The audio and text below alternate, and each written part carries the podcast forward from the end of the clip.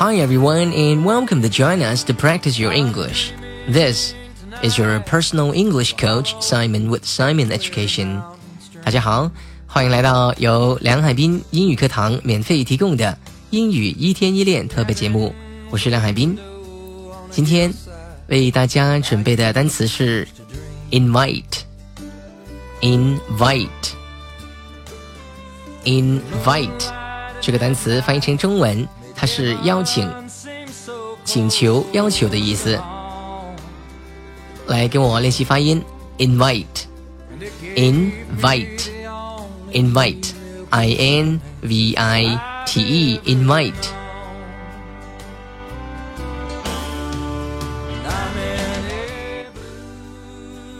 你接到参加他们聚会的邀请了吗？可以这样说：Have you been invited？invited？to their party. Have you been invited? 这里是一个被动语态的用法。你有没有到目前为止有没有收到他们的邀请？有没有被邀请的意思？Have you been invited? Been invited 被邀请，去哪里呢？去他们的聚会，to their party. Have you been invited to their party? 你接到参加他们的聚会的邀请了吗？我们再说一遍。 have you been invited to their party？这样说就可以了。我想邀请你吃晚餐，可以说成 I would like to invite you to dinner. I would like to invite you to dinner. 我们用正常语速读一遍，I would like to invite you to dinner。大家如果有仔细听的话，有听出来刚才两遍读的有点不一样。 读慢的时候可以说成 I would like to invite you to dinner，但是 invite you 这里有一个连读，读成 invite you，invite you。I'd like to invite you to dinner. I'd like to invite you to dinner. 在正常的沟通交流当中呢，都会有很多这种连读的音，所以要注意。再我们再读一遍，I would like to invite you to dinner. 我想请你吃晚餐。I would like to invite you to dinner.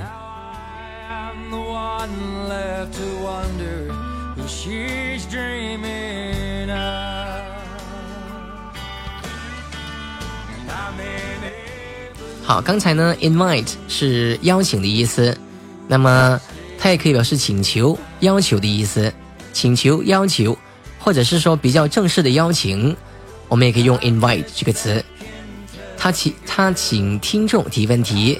He invited questions from the audience. He invited questions from the audience. Audience, A U D I E N C E. Audience 是听众的意思。他邀请来自观众的问题，就是翻译成中文要变成他请听众提问的意思。来，我们一起来练习一下这句话三遍。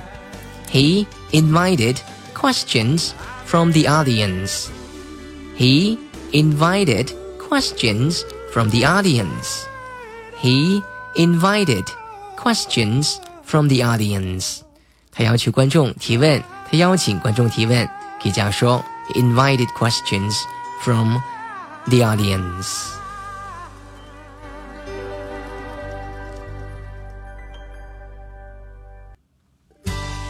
好，我们现在学一个短语，invite somebody along。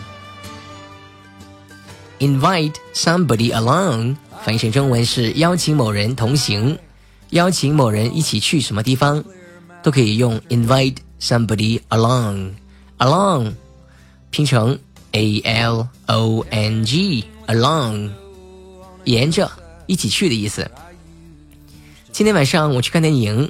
我想请你一起去，可以说成 I'm going to see a movie tonight, and I would like to invite you along.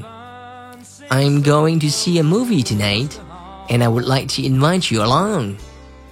I'm going to see a movie tonight, and I would like to invite you along.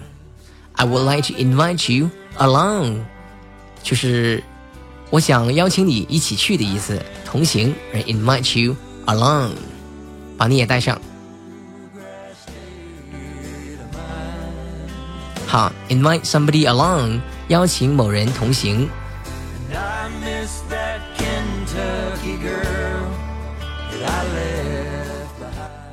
好，下面呢，我们再看一个短语，说成 invite somebody back，invite somebody back，b a c k back，这个短语的意思是，通常是指在一起去做成去完某个地方之后，然后呢，再邀请某人回自己的家。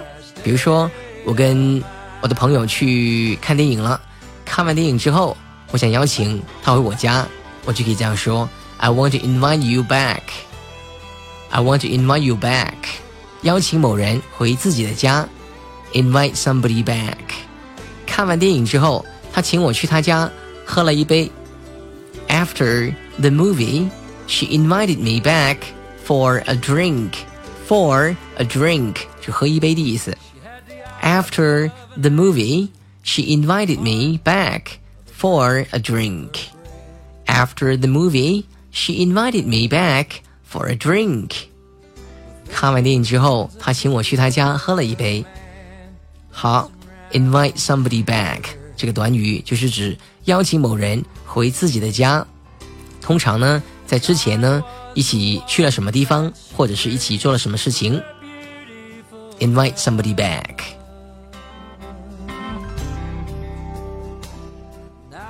刚才讲 invite 的时候呢，是一个动词。那么它的名词呢是 invitation，invitation，我们拼写一下 ，i n v i t a t i o n，invitation。比如说，谢谢你的邀请，可以说成 Thanks for your invitation，Thanks for your invitation。invite 这个词呢，其实也可以用来做名词，它是用的非常少。刚才这句话也可以说成 Thanks for your invite，Thanks。for your invite，但正常现在用的比较多的是 invitation 这个名词 ，invitation，i n v i t a t i o n，invitation。Thanks for your invitation. Thanks for your invitation. 谢谢你的邀请。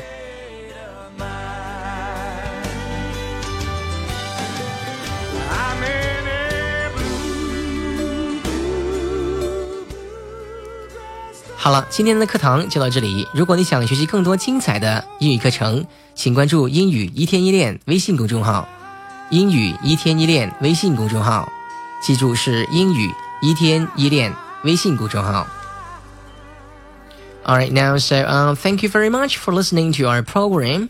This is your personal English coach, Simon with Simon Education. Bye for now. I will see you next time.